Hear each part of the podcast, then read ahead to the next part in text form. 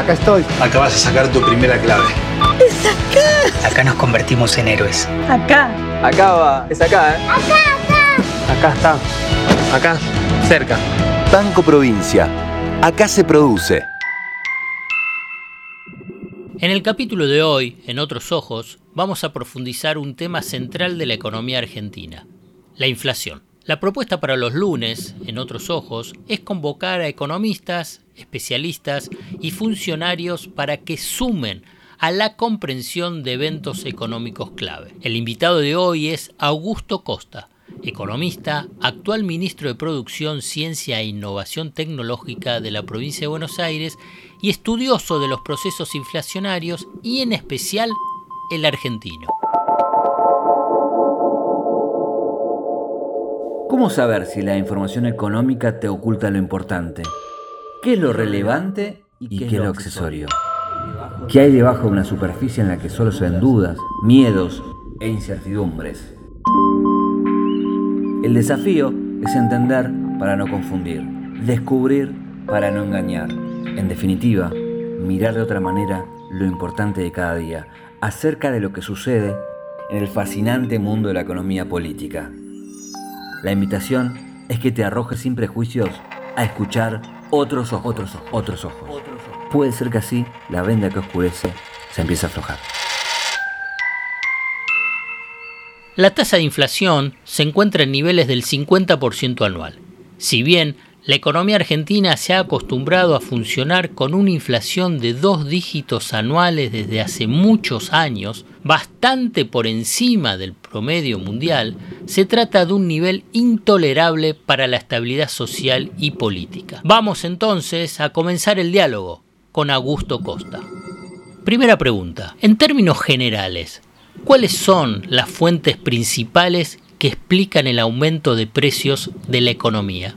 Como cuestión general, lo primero que hay que tener en cuenta es que no hay eh, una única explicación de por qué en una economía se observan incrementos de precios y que todo fenómeno inflacionario depende de las circunstancias y el momento en el cual eh, se ocurre o se está observando. Entonces, estas explicaciones generales de que siempre detrás de la inflación hay un fenómeno monetario explicado por un Estado que gasta demasiado, tiene déficit y lo financia con emisión, es una explicación que pretende ser universal, pero que a lo largo de la historia y en los diferentes eh, fenómenos que uno puede analizar de aumentos generalizados de precios no siempre aplica y todo depende de las circunstancias. Entonces uno puede eh, ir identificando diferentes factores que pueden influir en la suba de precios en una economía, desde eh, impulsos generados por una devaluación, por el aumento de los precios internacionales de productos que importa la economía o que exporta, de eh, aumentos muy fuertes en eh, los costos de, insumos que son transversales a la economía por algún problema eventual de abastecimiento o con la oferta de esos insumos, por ejemplo, si hay algún problema con el abastecimiento de combustibles, de eh, acero, de aluminio, de plástico, de productos que se utilizan para diferentes procesos productivos y que cuando hay algún problema genera un impacto general en la economía.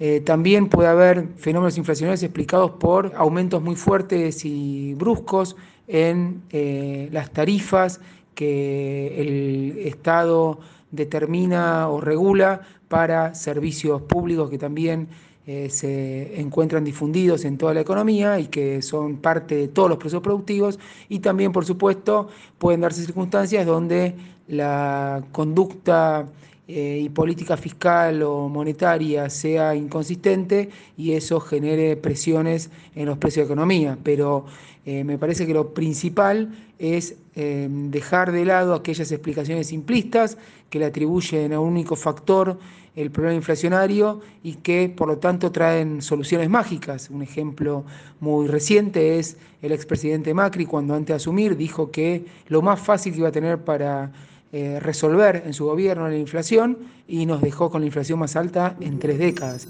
¿Por qué la economía argentina arrastra décadas de tasas de inflación elevadas de dos dígitos? Efectivamente, Argentina arrastra una inflación desde hace décadas que ya está adquiriendo un carácter estructural y está muy vinculada dentro de lo que son eh, las fuentes que uno puede identificar de, los procesos inflacionarios a las recurrentes devaluaciones de, de, la moneda local que se observan a lo largo de la historia. Esto fue generando una economía que adquirió cierto comportamiento eh, que propende a eh, procesos inflacionarios recurrentes y a una conducta por parte de los principales agentes económicos, actores de la economía, que eh, se encuentran detrás de eh, los movimientos de precios y las tasas de inflación superiores a los dos dígitos de manera sostenida en los últimos tiempos. Entonces hoy tenemos una economía que podemos denominar bimonetaria, donde la mayoría de las transacciones se hacen en pesos, pero hay eh, transacciones centrales de la economía e incluso eh, dolarización de ganancias y de ahorros por parte de sectores amplios de sociedad que eh, nos llevan a, tener una economía donde hay una moneda de curso legal, pero una moneda que también es referencia para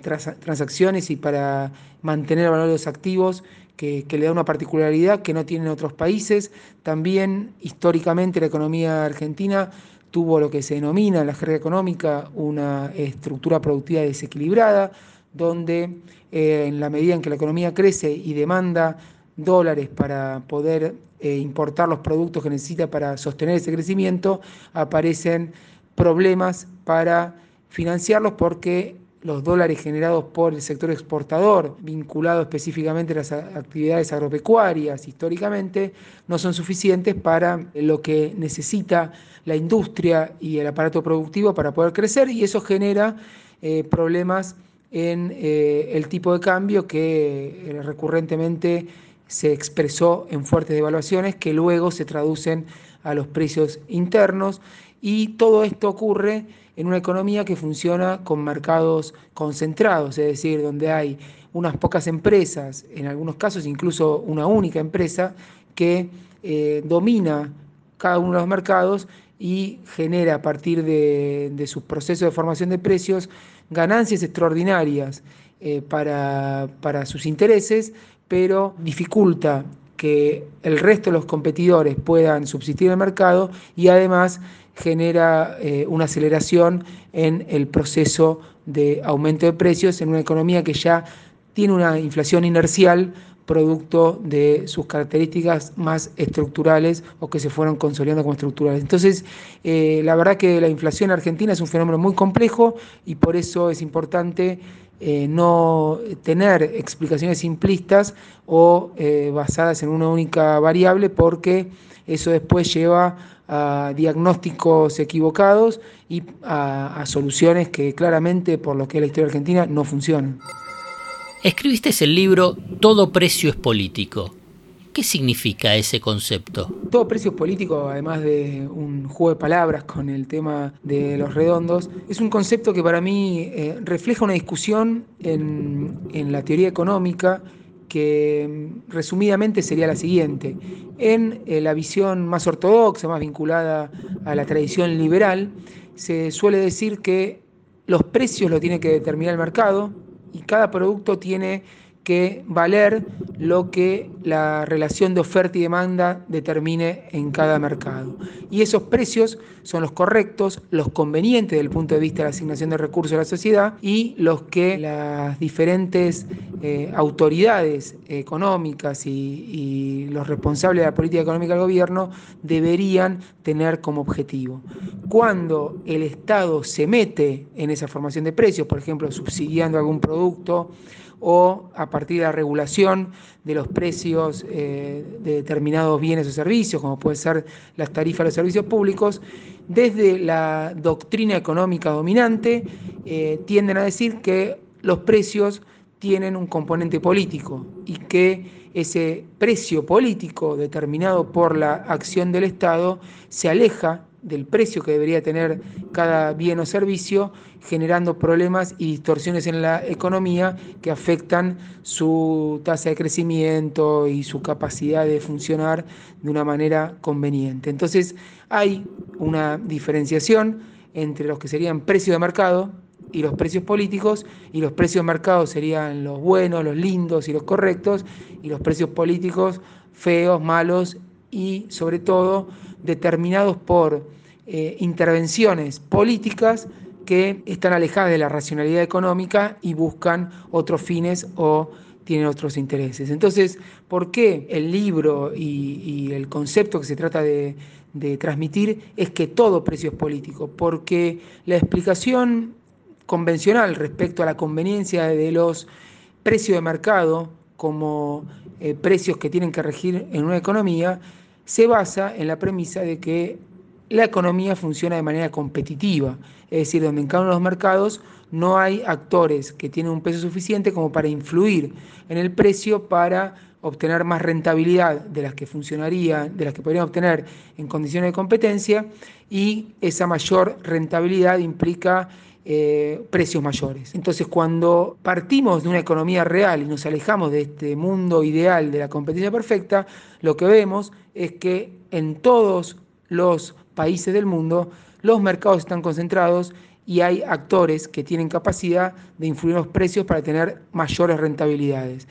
Y detrás de esos mercados concentrados lo que hay es una desigualdad y una simetría de poder muy grande entre quienes participan en el mercado. Entonces, si el precio se determina en el mercado, lo único que hace es reconocer y validar esa desigualdad y esa simetría de poder que se expresa en los precios que puede cobrar cada uno de los participantes en la rentabilidad que obtiene cada uno y muchas veces en la capacidad o no de participar del mercado. Con lo cual, dejar que los precios los determine el mercado es en sí mismo una decisión política, diferente a cuando el Estado subsidia o cuando el Estado, a partir de regulaciones de precios, impide que quien tiene poder eh, cobre lo que quiere o lo que puede para obtener la máxima rentabilidad, sino que es una decisión política de validar y aceptar la asimetría de poder y de ingresos que hay en los mercados y la decisión de no meterse, entonces es la decisión política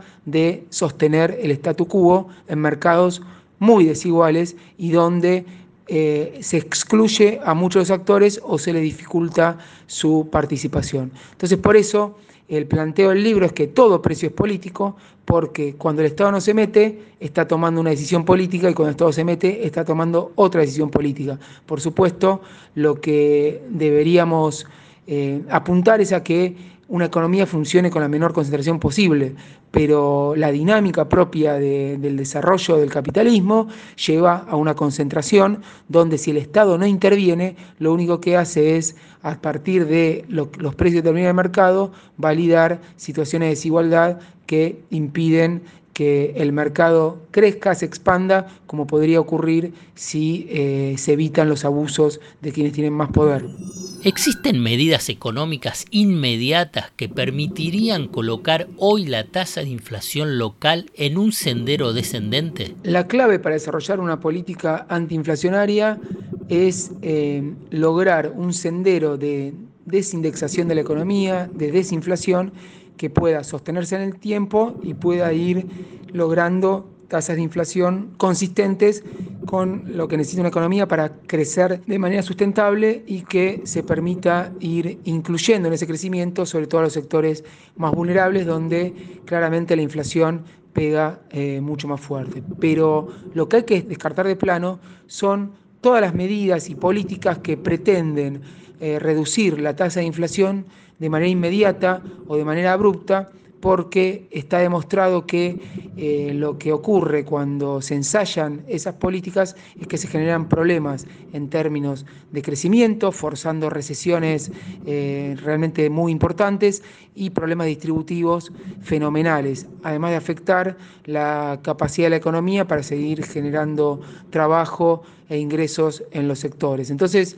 eh, la experiencia, por ejemplo, del plan de convertibilidad, que en un año logró reducciones muy importantes en la tasa de inflación, muestra cuáles son los efectos secundarios de, ese tipo de eh, medidas o de enfoques para atender el problema de la inflación y es como la economía argentina entró en una lógica de funcionamiento que terminó en la crisis más brutal de su historia en el año 2001. Entonces, si uno únicamente quiere lograr un objetivo que es bajar la inflación y está dispuesto a sacrificar cualquier otro objetivo, eh, bueno, eso es un tipo de planteo. Cuando alguien tiene que analizar la economía de una manera integral y la inflación es uno de los objetivos que hay que atender, junto con el crecimiento, con la distribución del ingreso y con la posibilidad de ir eh, revirtiendo problemas estructurales de la economía, entonces